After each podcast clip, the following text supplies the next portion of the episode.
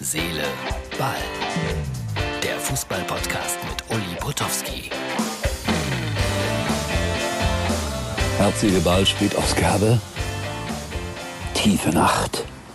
Es ist hier irgendwie kurz nach 23 Uhr. Deutschland hat gerade gegen Rumänien 2 zu 1 gewonnen. Und das ist die Ausgabe für Samstag. Ich äh, muss jetzt schnell schlafen gehen, weil morgen bin ich auf der Galopprennbahn in Dortmund. Wambe, Preis der Dortmunder Wirtschaft. Moderiere ich, freue ich mich drauf. Endlich mal wieder Galopprennen. Ich glaube, ich war zwei Jahre nicht da. Ja, das 2-1 war ein sehr interessantes Spiel, wie ich finde. Ein sehr schweres Spiel, wie ich finde. Und Deutschland hatte 73 Prozent Ballbesitz, trotzdem die Rumänen immer wieder gefährlich vorne gewesen. Und äh, Fakt ist, uns fehlt ein echter Mittelstürmer. Also da waren ja ein paar Jungs auf der Tribüne, die Terrorde haben wollten. Weiß nicht, ob das jetzt nun die zwingend beste Idee ist, aber Tobias Werner da vorne in der Spitze, der tut mir leid. Der hat keinen richtigen Abschluss gehabt, unglücklich in vielen Situationen. So ein richtiger Goalgetter fehlt Deutschland.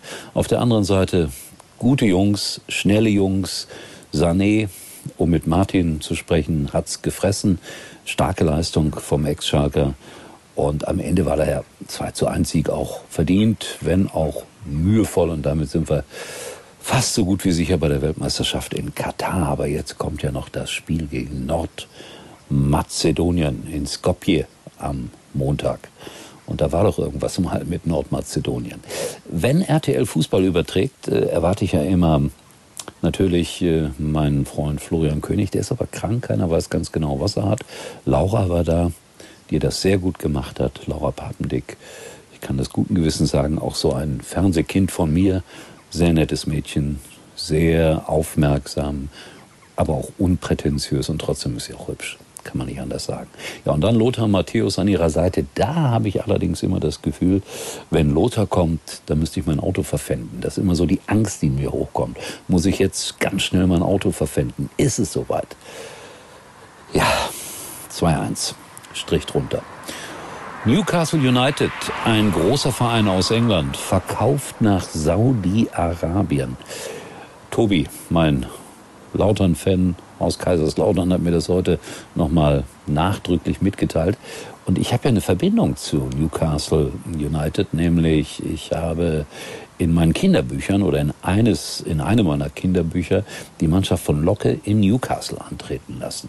Also insofern für mich auch eine ganz wichtige Mannschaft. Das ist schon traurig, wenn so Fußballromantik verkauft wird nach Saudi-Arabien das hat dann mit meinem Fußball immer, immer weniger zu tun. Und überhaupt, man fragt sich ja generell, wo laufen denn die Spiele immer alle? Und dazu habe ich folgenden kleinen Radiobeitrag gefunden, den ich euch nicht vorenthalten möchte.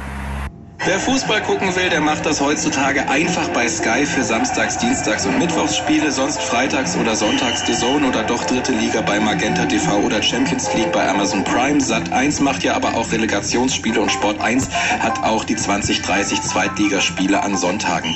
Wenn ich das richtig verstehe, gibt's alle Freistöße immer bei Kika, die Ecken bei Al Jazeera und alle zweiten Halbzeiten auch auf YouTube bei Babys Beauty Palace.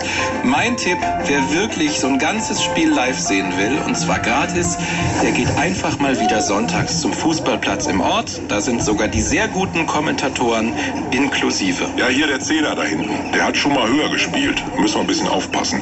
Marvin! Hintermann!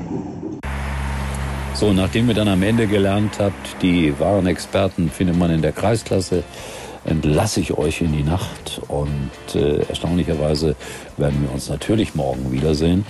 Und äh, keine Bundesliga-Pferderennen für mich, aber irgendein Fußballthema werden wir schon aufgreifen. Und wenn nicht, dann sprechen wir auch gerne mal wieder über was anderes. Ist ja auch kein Problem hier in Herz, Seele, Ball. In diesem Sinne, gute Nacht. Bis morgen, Freunde. Das war sie, die Nachtausgabe. Und was ich heute noch loswerden wollte als Sportjournalist, bekommt man ja täglich viele Informationen geschickt. Manchmal ist das ein richtiger Informationsstau. Da bin ich jetzt echt froh, dass WhatsApp Few Ones oder Einmalansicht anbietet. Das heißt, Jedes Video oder Foto erscheint genau einmal im Chat und dann ist es auch schon wieder verschwunden. Eine geniale Einrichtung bei meinem Lieblings-Messenger-Dienst. Und damit, Freunde, schickt mir weiter eure Informationen per Video oder Foto. Sprichwörtlich eine einmalige Angelegenheit bei WhatsApp.